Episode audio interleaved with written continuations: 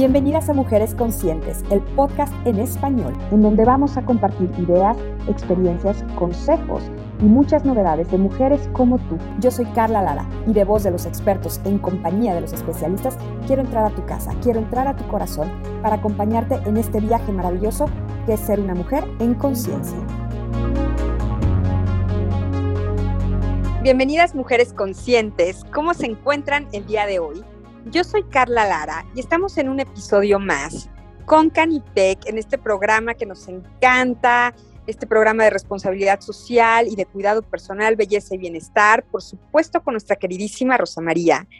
Y vamos a platicar de un tema que la verdad yo creo que les va a llamar mucho la atención porque hay cosas que usamos en el cotidiano y que no tenemos idea de su origen.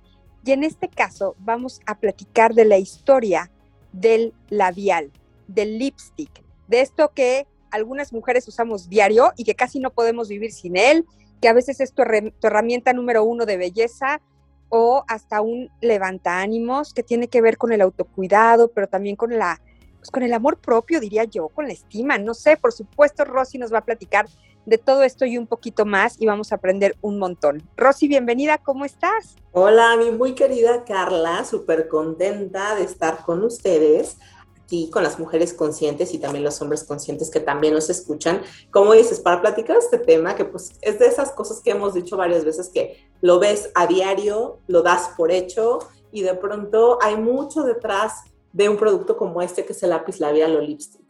100%, Rosy. Y cuando, cuando leí el tema, así, historia del lipstick, dije, a ver, ¿cuántas películas, por hablar un poco de ficción, que la, ficción siempre está basada en la realidad y la realidad supera la ficción, he visto en mi vida donde es como un arma femenina, que en la parte de la seducción, en la parte de la coquetería, en la parte de tener como hasta un poco de poder, ¿no? Cuando las mujeres todavía no estilaban trabajar y hay muchas películas que te reflejan que parte de, de salir al mundo y de tener una imagen allá afuera, un poder económico, venía ligado a me, me maquillo los labios, me pinto la boca, eh, bueno, muchas cosas, los pigmentos naturales en un principio. Cuéntanos, Rosy, por favor.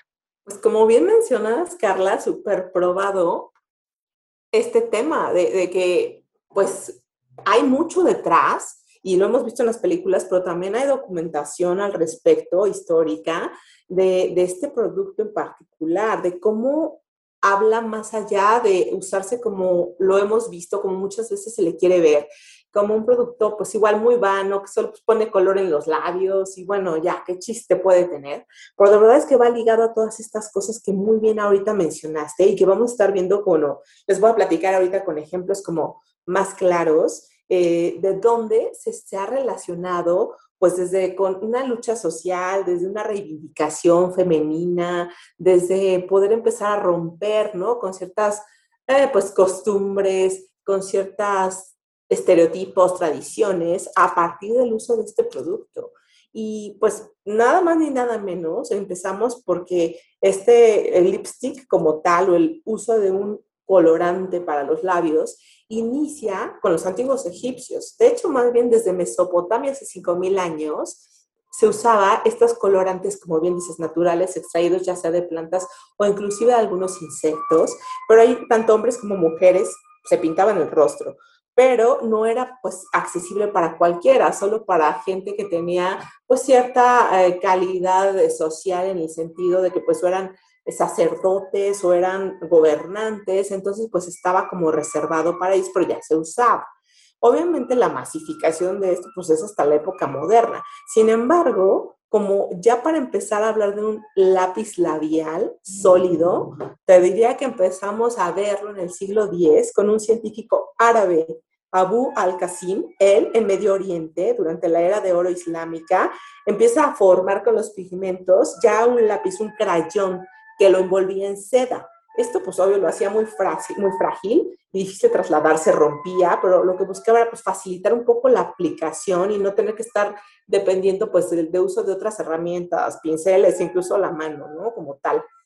Y pues después ya nos vamos de ahí a un salto grande hasta Europa, donde en el siglo XVI, fíjate que la reina Isabel de Inglaterra, Isabel I, lo pone de moda el uso, eh, el usar el lápiz labial, pintarse los labios, porque ella tuvo, lo verán incluso también ahí como dices en la película, en las películas, que ella pues tuvo como secuelas por la viruela y tuvo algunas pues eh, eh, cicatrices y entonces empezaba a pintarse ya el rostro de blanco y los labios de rojo brillante.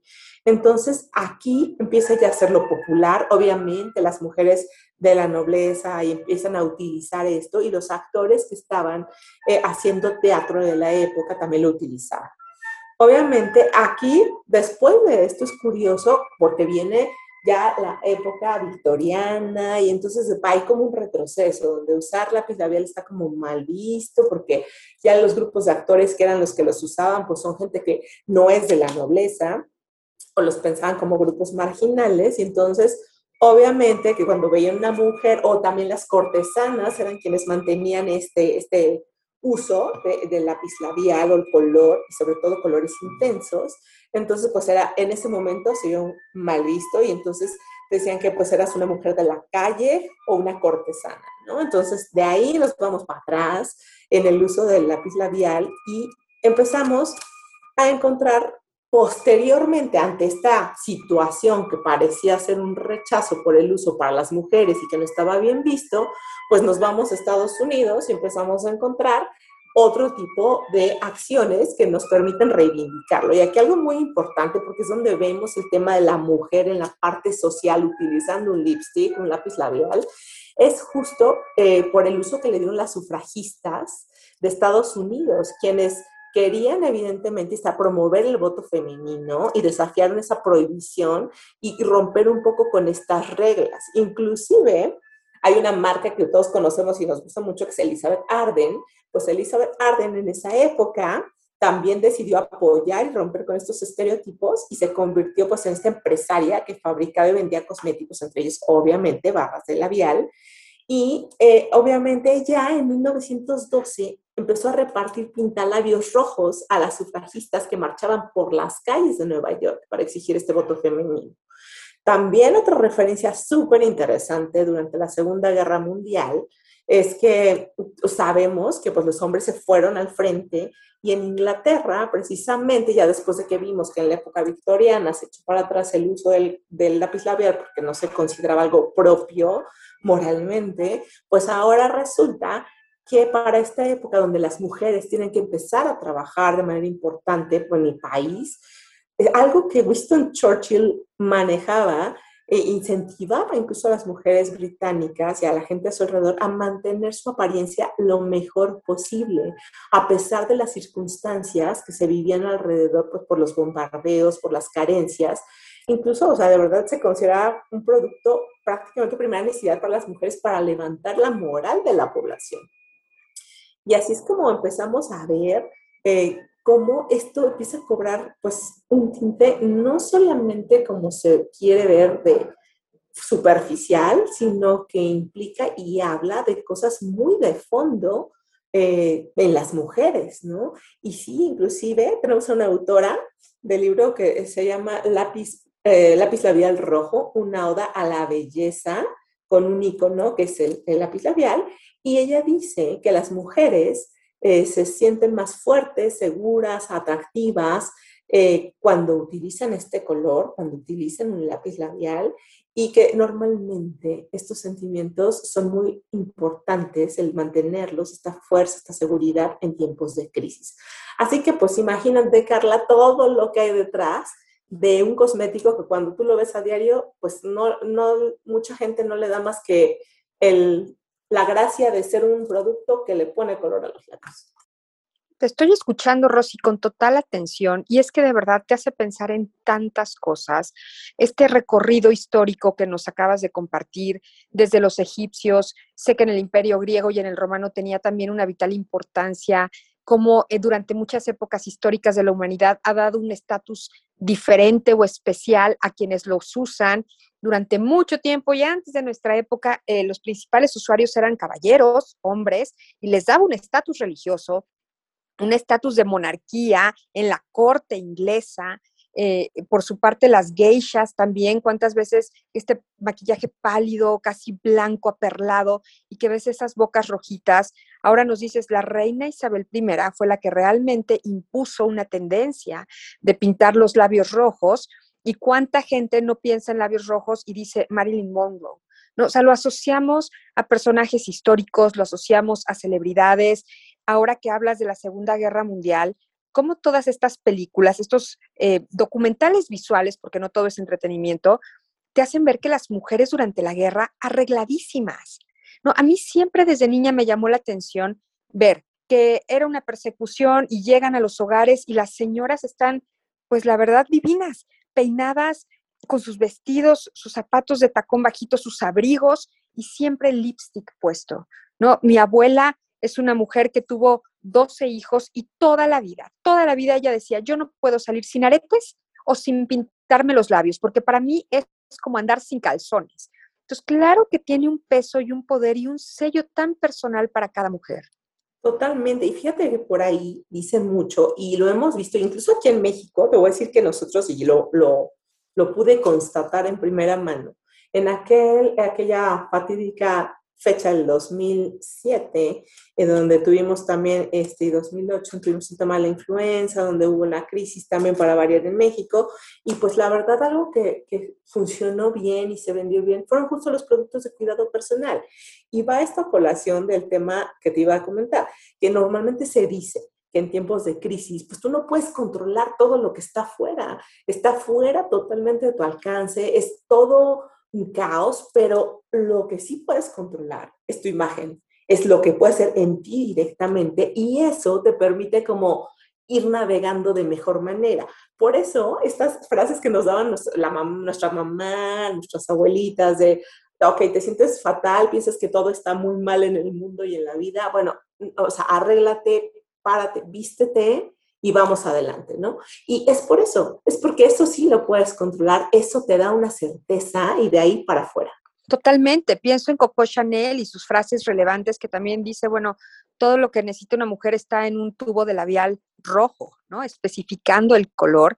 Y ahorita me pusiste a pensar, Rosy, y no me quiero desviar del tema, pero creo que es algo para que veamos que no es banal, para que no nada más todos estos datos que ya estamos platicando son importantes, relevantes y están documentados. Pero ahora estamos con una pandemia mundial, una pandemia que nos ha cubierto la boca con el cubrebocas.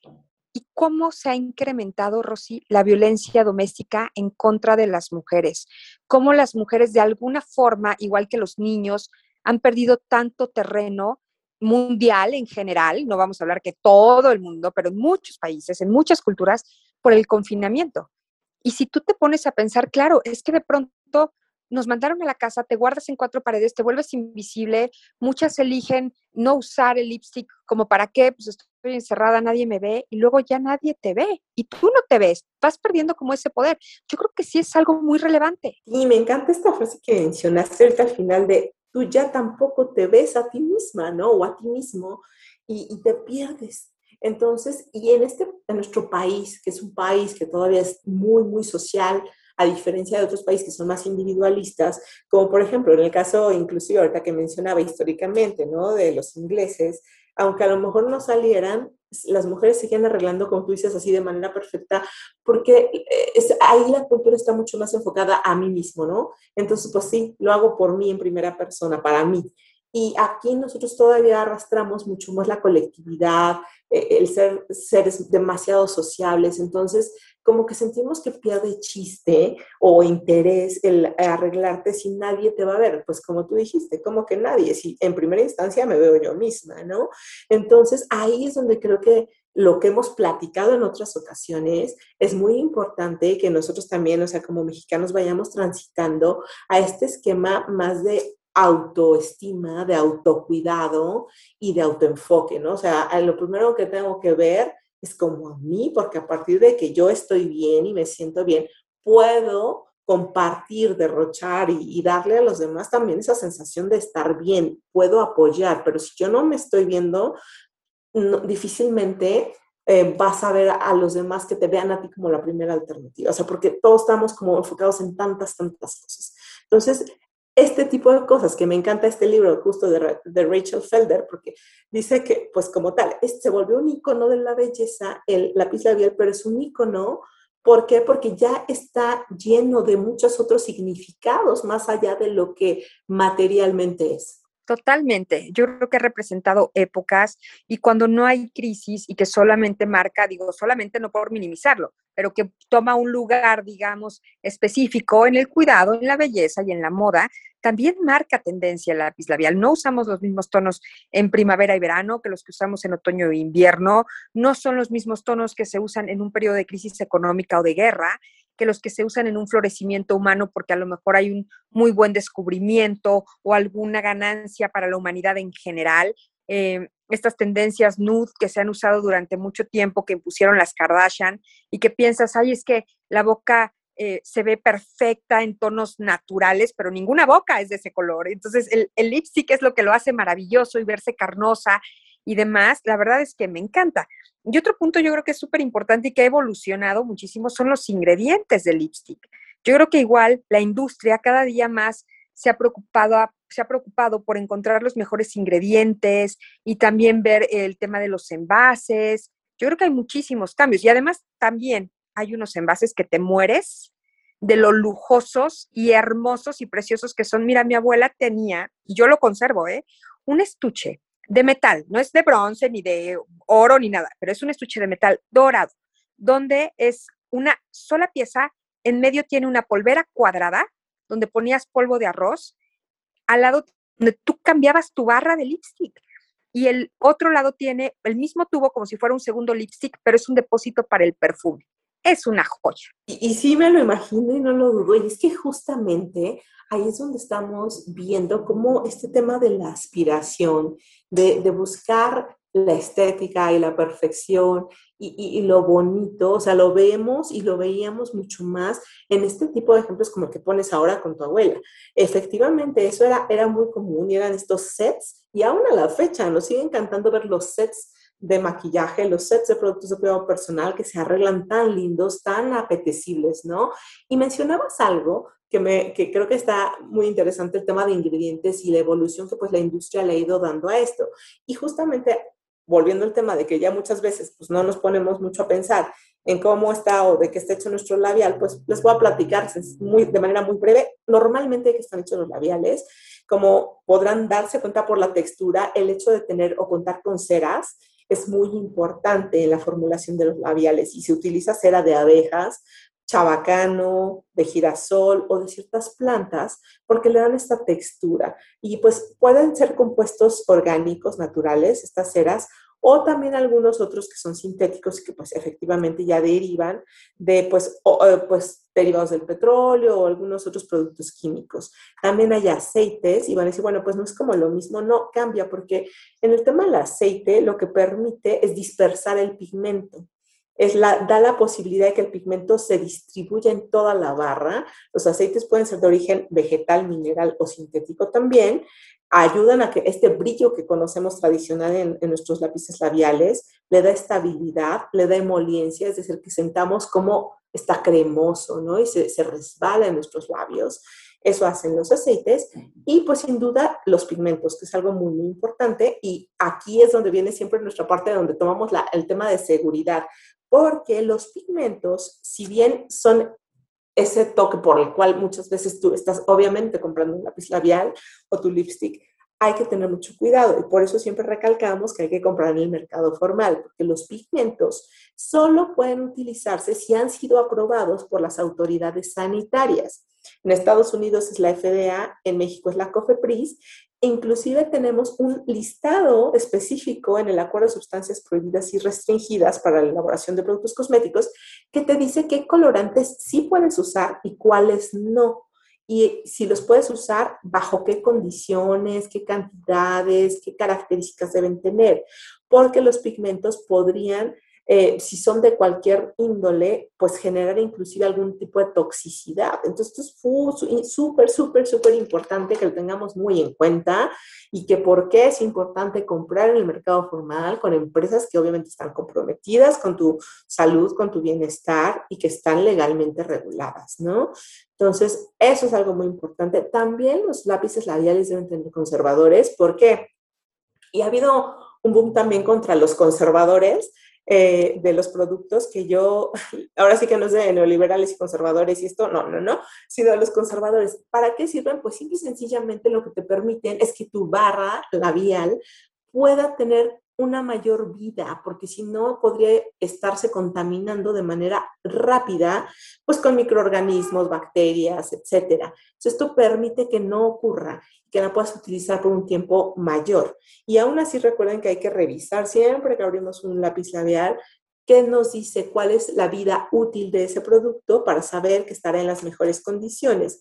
Y bueno, justo en la innovación que tú decías, Carlita, pues sí, ya vemos lápices labiales que traen filtros solares, que te permiten también proteger tus labios del sol, te, dan efectos hidratantes con agentes específicos para hidratar o humectar. Hay muchos de aromas, de sabores, también eso viene muy, muy este, de manera importante. Y hoy también más que nunca se están utilizando estos productos que se llaman tintas para labios o lo que conocemos como pues, lápiz labial indeleble, ¿no? Justo por el tema que mencionabas de la mascarilla, el cubrebocas que estamos usando y para que no sientan que no hay opción cuando lo van a usar. Claro que sí hay alternativas. Por supuesto que sí, y yo soy una loca a favor de que el lipstick sea una, un cosmético básico de uso cotidiano, sí, pero que tienes hasta tus consentidos.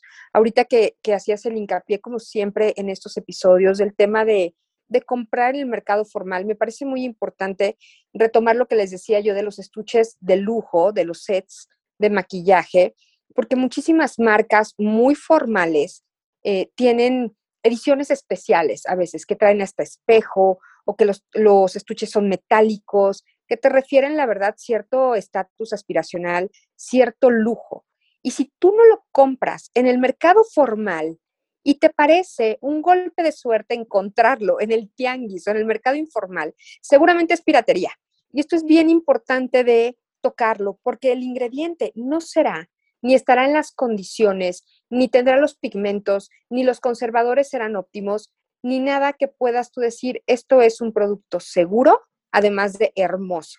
Entonces, si ustedes apuestan por este tipo de productos, vayan al mercado formal porque entonces se llevan su estuche divino, el espejo, el metálico y tal, y también en la parte de seguridad de ingredientes, porque viene una, una fecha, una época donde los disfraces están a la vuelta de la esquina y qué padre, pero de pronto también se nos hace fácil ponernos en la boca cosas que no son adecuadas, que no son, que no son labiales, y estamos inventando de qué dorado, de qué plateado, y esos pigmentos muchas veces pueden ser tóxicos. Entonces, para que mujeres y hombres conscientes se pongan abusados, en la época de disfraces, de no, no andarse poniendo cualquier cosa en la boca, porque sí puede resultar peligroso. No se nos olvide que la piel es el órgano más grande e importante del cuerpo y que todo lo que pongamos al final se absorbe y va hacia adentro y no queremos ponernos en riesgo habiendo tantas opciones de maquillaje, habiendo tantas em, formulaciones cremosas, mate, permanentes, indelebles, que te humectan y que hasta te,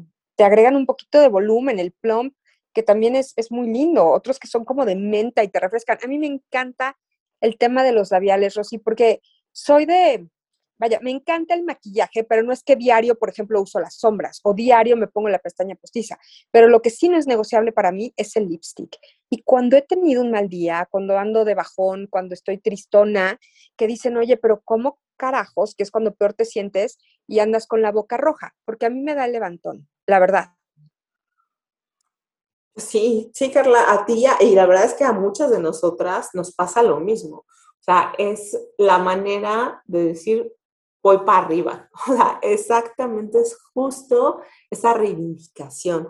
Pero sabes que también me gustó mucho de que hablabas, porque efectivamente nos estamos acercando a las fiestas de Halloween, al Día de Muertos, y este tema del maquillaje del que hablabas es, sí es muy importante ahorita mencionarlo, que tengan mucho cuidado, como tú decías, de adquirir un maquillaje que sí tenga un grado sanitario, es decir, que sí esté destinado, como normalmente lo hacen las empresas, para el uso cotidiano de productos eh, de maquillaje, porque de repente los adquirimos en cualquier lugar, el puestito, porque pues es el que nos encontrábamos justo junto con el disfraz y no sabemos exactamente qué características puedan llegar a tener, habido, es como tú dices, que se utilizan, pues, eh, literalmente pintura, o sea, que usarías en cosas y no en las personas para hacer el maquillaje y eso puede generar intoxicaciones, puede generar efectos nocivos como dermatitis, puede llegarte a desencadenar alergias importantes.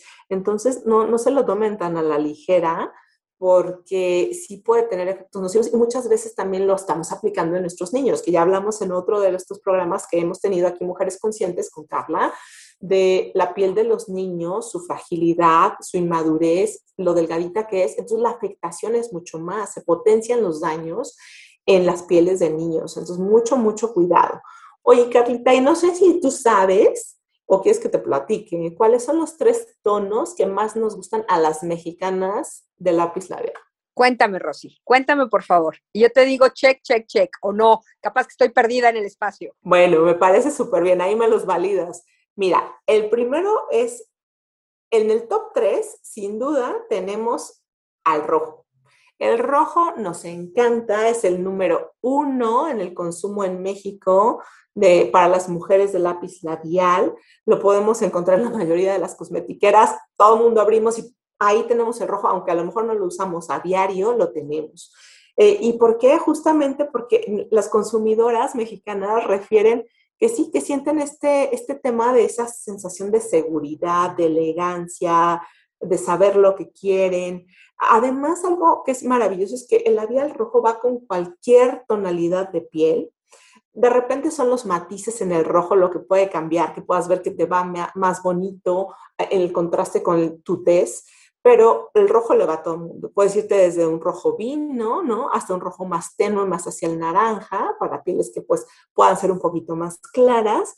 Y pues todo el mundo sabe que para esa cita especial, si quieres lucir completamente sensual, todas optamos por un rojo que dé miedo y te deje así petrificado, porque impactan, ¿no? Y obviamente eh, se vuelve el centro de atención ahí el, tema de los labios rojos. Ahí cómo vamos, ¿sí o no? Tengo rojo en mi estuche, 100%. Y sí lo uso en todas esas circunstancias de bajón, de impacto, de a mí me volteas a ver porque me volteas a ver, o de aquí el centro de atención soy yo. Por supuesto que sí.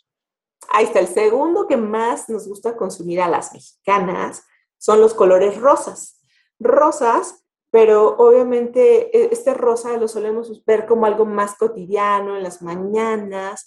Eh, obviamente también podemos manejar como distintas tonalidades y es porque se asocia mucho con algo llamativo, como algo alegre, como un look fresco, ¿no? Es, es para pues, cualquier evento casual. También es el típico tono que nos eh, habla de esta parte femenina tierna, ¿no? Eh, delicada, que también transmite como esa confianza. Entonces, esto, los rosas también eh, nos gustan, incluso los rosas en, particularmente en nuestro país, como el rosa mexicano fuchsia, gusta mucho en las pieles pues más morenitas. Ese es el segundo. Y, tú me dices si tienes o no rosas, Carla. Tengo rosas, Rosy, y tengo rosas en todas las tonalidades, desde el rosa mexicano que me encanta, en su época usé mucho rosa fluorescente, claro que lo usé. Este, obviamente estaba yo más, pero mucho más chamaca, pero a mí sí me evoca esta parte súper femenina. Cuando más creativa me siento, hasta el toque juvenil, cuando digo, no me quiero ver tan grande, no quiero ver algo más fresco, más dulce, rosa. Así es, sin duda, las mexicanas coincidimos con eso, así tal como lo ves Carlita. Y el tercero, el, tercer color que más compramos y nos gustan las mexicanas es el tono nude, justo que me hablabas hace un ratito de estos tonos nude. Sí, son súper buenos porque todos los vemos como este tono que logra el equilibrio, ¿no? Es el look totalmente neutro que te permite jugar mucho con tu maquillaje de ojos. Tú te sientes y te sientes súper segura si traes unas super sombras, unos ojos muy maquillados, pero traes un tono nude. Entonces, como que ese es el tono que te da seguridad, es un tono que, eh, que realza pues esta belleza natural, como decías. Hay una variedad increíble donde hace ver los labios jugosos, brillantes, sin que tengan que destacar por los tonos fuertes. Y obviamente sabemos como el, tema de, de, este equilibrio que genera y que hay además una variedad interesante porque es clarísimo la diferencia que tienes cuando tú te aplicas un lápiz labial nude a cuando no traes nada literalmente en los labios. Entonces, obviamente, este tono es un tono que gusta mucho porque es como el de en medio, ¿no? El que te equilibra y te saca también de cualquier problema. Y en ese, ¿cómo estuvimos? ¿Sí también tienes? También tengo nude y yo también lo utilizo para darle balance al maquillaje cuando opto por unos ojos como más de impacto, un smoky. No me gusta llevar todo tan colorido, me da balance perfecto. Cuando eh, quiero jugarle al casi no me maquillo, pero por supuesto que voy maquillada, ¿no? Y entonces tienes los labios definidos, como más eh, voluminosos, pero con un tono que se ve también saludable. A mí el nude me, me hace sentir este rollo de salud y también de elegancia sin llamar la atención, Rosy. Totalmente cierto. Rosy, ¿y dónde pueden checar esta información? Todo lo demás que tienen, la página, porque esto de verdad nos ha dejado con un delicioso, te diría color de boca, pero en este caso sabor de boca, porque padrísimo, padrísima la información. Muchas gracias, Carla. Mira, pues ya saben que también pueden seguirnos en nuestras redes sociales. Estamos en Facebook como Belleza y Bienestar Canipec. Estamos en Instagram, arroba Canipec.